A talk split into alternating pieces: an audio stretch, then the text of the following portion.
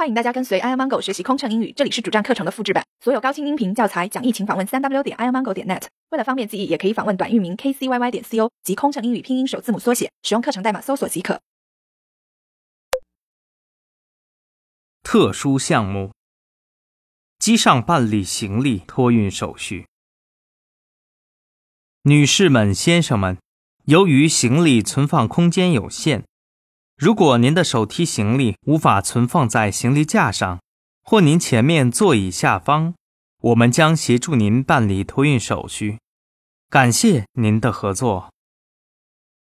Ladies and gentlemen, please note that all hand luggage that cannot be securely stowed in the overhead compartment or under the seat in front of you will need to be checked. Should you need any assistance, please contact our flight attendants. Thank you for your cooperation.